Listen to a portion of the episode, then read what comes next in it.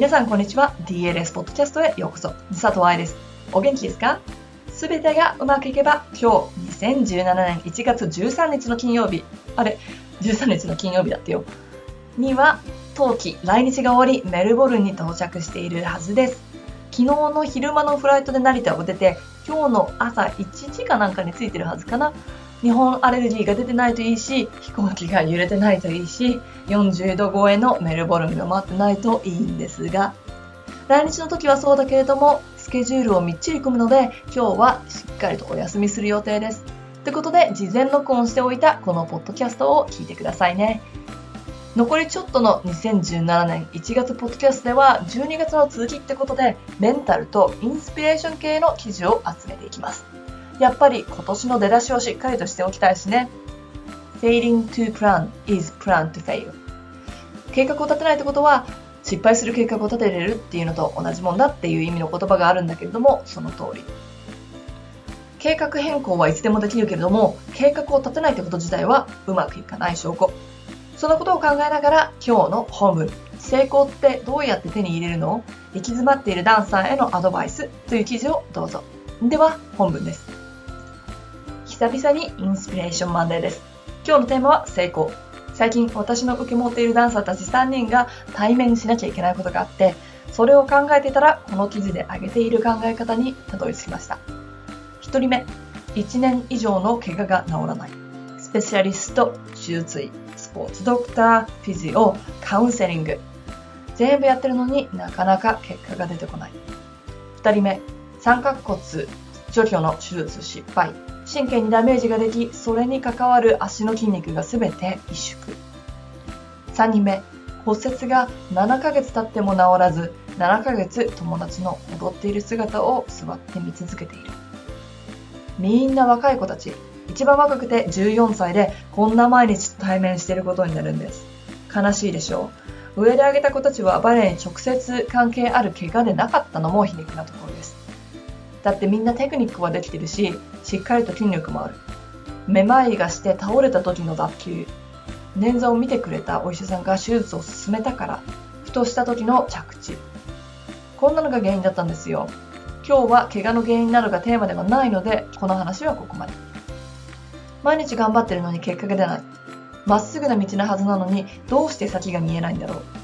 ただでさえ17、18歳で将来を決めなければいけないという重圧があるのに、その上に長期の怪我。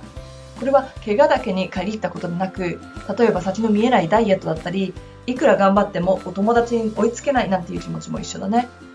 成功ってものが見えたら一体何なんだろう成功って言葉を Google の画像検索ですると、なんともハッピーないろんな図が出てきます。成功に向かって進むんだっていう感じのね、なんかね、とってもポジティブなの。でもね、実際の成功ってまっすぐじゃない。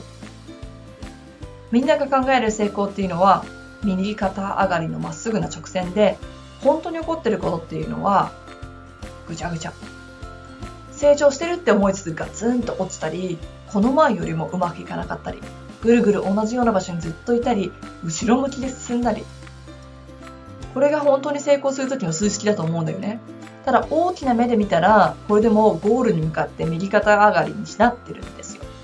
矢印的にはね、上に進んでるんです。ただ自分がこの渦中にいる時、外から客観視するのがすごく難しくなってくる。だからみんなやめちゃうの。エクササイズも同じ。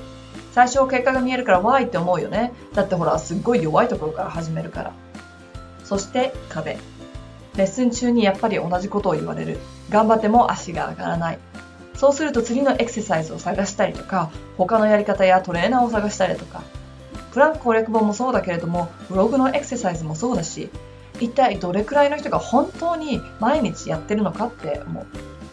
新しいことを始めると最初はとてもいい結果が見えるけどね。そしてまたぐるぐるにはまっちゃったらやめちゃう。確かにね、間違ってたことを続けていても結果は出ません。結果からどんどん遠くに行ってしまいます。ただ、これは今日お話ししてることじゃないです。でも、上手な人っているでしょ？頑張ってないのにできちゃうし。そういう時は、よく考えてほしいことがあります。他人から見えてることと、本当に起きてることは違うってこと。他の人から見た成功って裏側が見えてないことがほとんど。本当はいっぱいいっぱい努力してるのかもしれない。だけどそういう部分は私たちには見えないの。光って見える10%のために90%隠れて努力するわけですよ。今、結果が見えなくて行き詰まってる人へ。1、正しい方向に努力できているか再確認してくださいね。努力のベクトルは正しい方向を向いてないと。2、努力の量をもう一度考えてみよう。輝くためにどれだけ自分をプッシュできますか ?3、今すぐ結果が出なくても正しい方向を向いてるんだと信じて継続してください。いかがでしたか ?1 月の頭、今年の抱負とか作ったし頑張って始めたけれども今みたいな1月の半ばちょうど中だるみだったり計画してた通りにいかなかったりしてへこんでる人のためにこの記事をピックアップしてみました。先行って本当に右肩上がりの直線なわけじゃないんですよ。でもそれを理解して大きな目で全体を見て計画に沿って少しずつ動くっていうことをしないと途中でやめちゃうことになります。どんな世界でも成功している人って結果はね残った人たちなんですよ。成功する1年になるためには継続しないといけないってこと。そんな2017年になりますようにっていうことで今日のポッドキャストはここまで。また来週お会いしましょう。ハッピーランシング佐藤愛でした。